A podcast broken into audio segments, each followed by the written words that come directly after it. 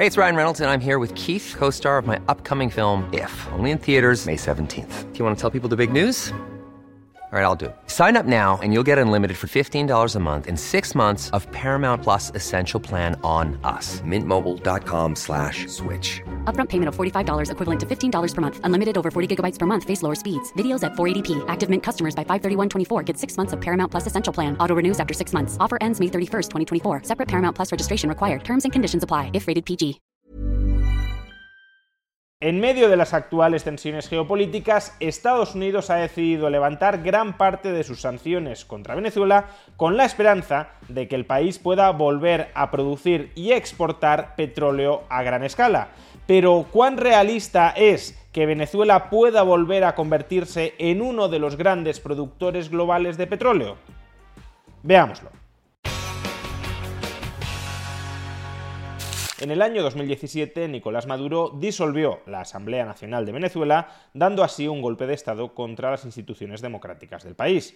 A modo de represalia, Estados Unidos impuso, a partir del año 2017, un conjunto de sanciones contra el régimen bolivariano de Nicolás Maduro, y esas sanciones terminaron afectando en el año 2019 a la compañía estatal de petróleos PDVSA, como consecuencia de esas sanciones, ni el Estado venezolano ni PDVSA podían acceder a los mercados estadounidenses, lo que no solo limitaba su capacidad para exportar y refinar petróleo en Estados Unidos, sino que también limitaba la importación de todos aquellos materiales, de toda aquella maquinaria que necesitaba el país para mantener, renovar y ampliar la infraestructura a través de la cual poder seguir produciendo petróleo.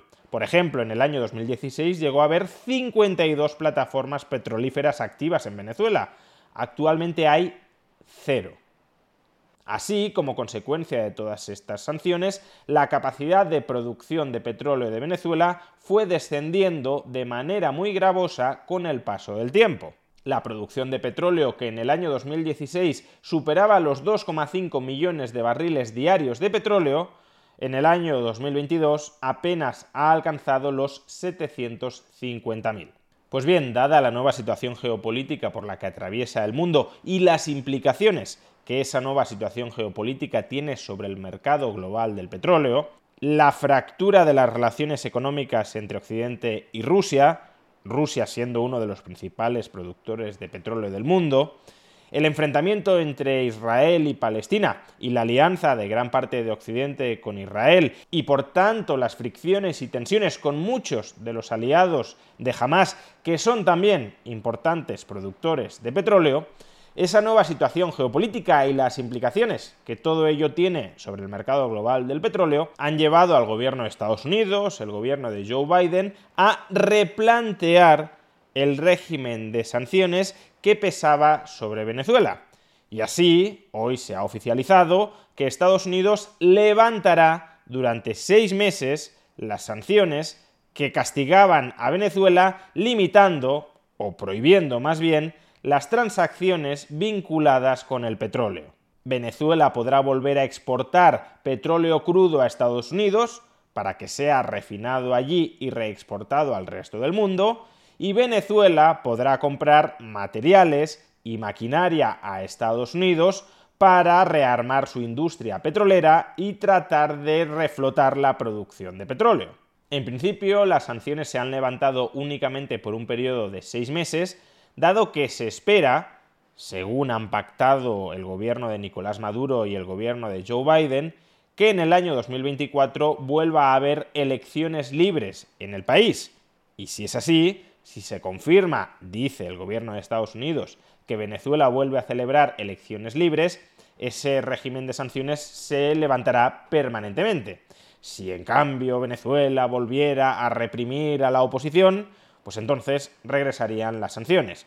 En realidad, todo apunta a que ese levantamiento de sanciones, salvo que el régimen de Nicolás Maduro meta muchísimo la pata de cara a la opinión internacional, básicamente de un golpe de Estado sangriento que a todas luces resulte antidemocrático, a poco que siga la situación como hasta ahora y se genere una apariencia de democracia, el gobierno de Estados Unidos consolidará el levantamiento de las sanciones para que Venezuela pueda volver al mercado internacional de petróleo. Y es que lo que ha anunciado hoy el gobierno de Estados Unidos no es un movimiento táctico de corto plazo, no se trata de abrirle a Venezuela las compuertas del mercado internacional de petróleo para que durante los próximos seis meses, en los que se esperan tensiones en Ucrania, tensiones en Oriente Medio y posibles repuntes del precio del petróleo, Venezuela suministre con unos millones de barriles de petróleo extra cada día para así tratar de aliviar los precios. No, no estamos ante un movimiento táctico de corto plazo, sino ante un movimiento estratégico de largo plazo. Y la razón es que en el muy corto plazo Venezuela no va a añadir un solo barril adicional de petróleo a los mercados internacionales. Hasta el momento no es que Venezuela tuviese prohibido producir y exportar petróleo. Venezuela ya estaba produciendo y exportando petróleo a otras partes del mundo distintas de Estados Unidos, fundamentalmente la India y China. Por tanto, a corto plazo, este levantamiento de las sanciones a Venezuela no alivia en absoluto la carestía global de petróleo en relación con la demanda. La producción global de petróleo seguirá siendo la misma y la demanda seguirá siendo la misma. Entonces, ¿por qué se adopta esta decisión? Porque Estados Unidos confía en rearmar, en reestructurar la industria petrolera de Venezuela para que a medio plazo, dos, tres, cuatro años, Venezuela pueda volver a producir tanto petróleo como tradicionalmente había venido produciendo.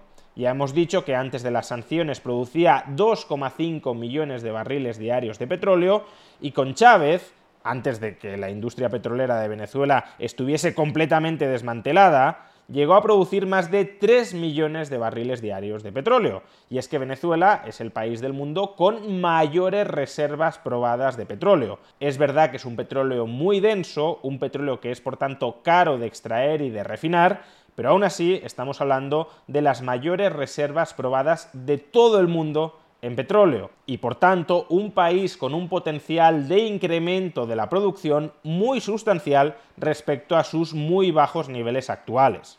Pero claro, para incrementar la producción venezolana de petróleo hasta los 2,5 millones, 3 millones, no digamos ya más de 3 millones de barriles diarios de petróleo, hace falta muchísima inversión, normalmente privada, dentro del país. El régimen bolivariano de Nicolás Maduro está en la ruina, no solo en la ruina financiera, sino en la ruina tecnológica y humana, y por tanto no tiene la capacidad en absoluto para reflotar PDVSA y volverla de nuevo productiva. Para que Venezuela vuelva a producir grandes cantidades de petróleo es necesario capital financiero, capital humano y capital tecnológico. Y como digo, todo eso ha huido del país después de que el chavismo arrasara con la economía venezolana. Por tanto, todo eso, el capital financiero, el capital tecnológico y el capital humano, que permita crear una nueva industria petrolera en Venezuela, tendrá que venir de fuera. Pero para que venga de fuera es necesario que haya un mínimo de estabilidad jurídica en el país.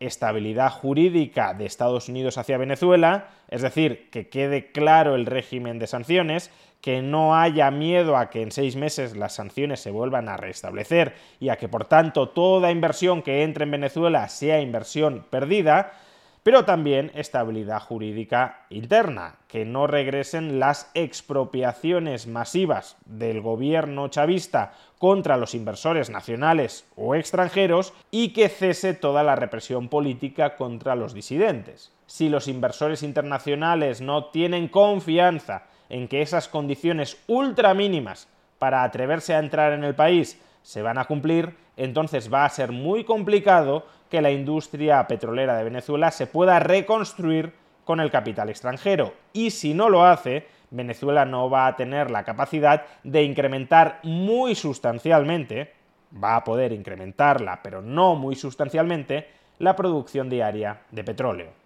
Sea como fuere, lo que está claro con estos primeros pasos para consolidar el levantamiento de las sanciones de Estados Unidos contra Venezuela es que Estados Unidos se está preparando para la posibilidad de un conflicto geopolítico largo y duradero contra países como Rusia o como Irán, países productores de petróleo que pueden estrangular más de lo que ya lo han hecho el suministro global de esta esencial materia prima Y por eso, a medio plazo, Estados Unidos ya está buscando repuestos, aunque sean parciales, para ese suministro global de petróleo que puede ser estrangulado como parte de este duradero conflicto geopolítico. Y uno de esos repuestos claramente es Venezuela.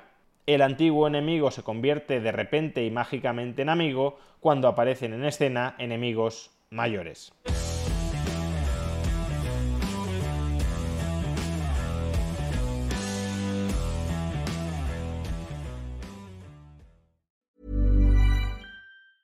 Hi, I'm Daniel, founder of Pretty Litter. Did you know cats tend to hide symptoms of sickness and pain? I learned this the hard way after losing my cat, Gingy. So I created Pretty Litter, a health monitoring litter that helps detect early signs of illness by changing colors, saving you money and potentially your cat's life. Pretty Litter is veterinarian developed, and it's the easiest way to keep tabs on your fur baby's health right at home. Go to prettylitter.com and use code ACAST for 20% off your first order and a free cat toy. Terms and conditions apply. See site for details.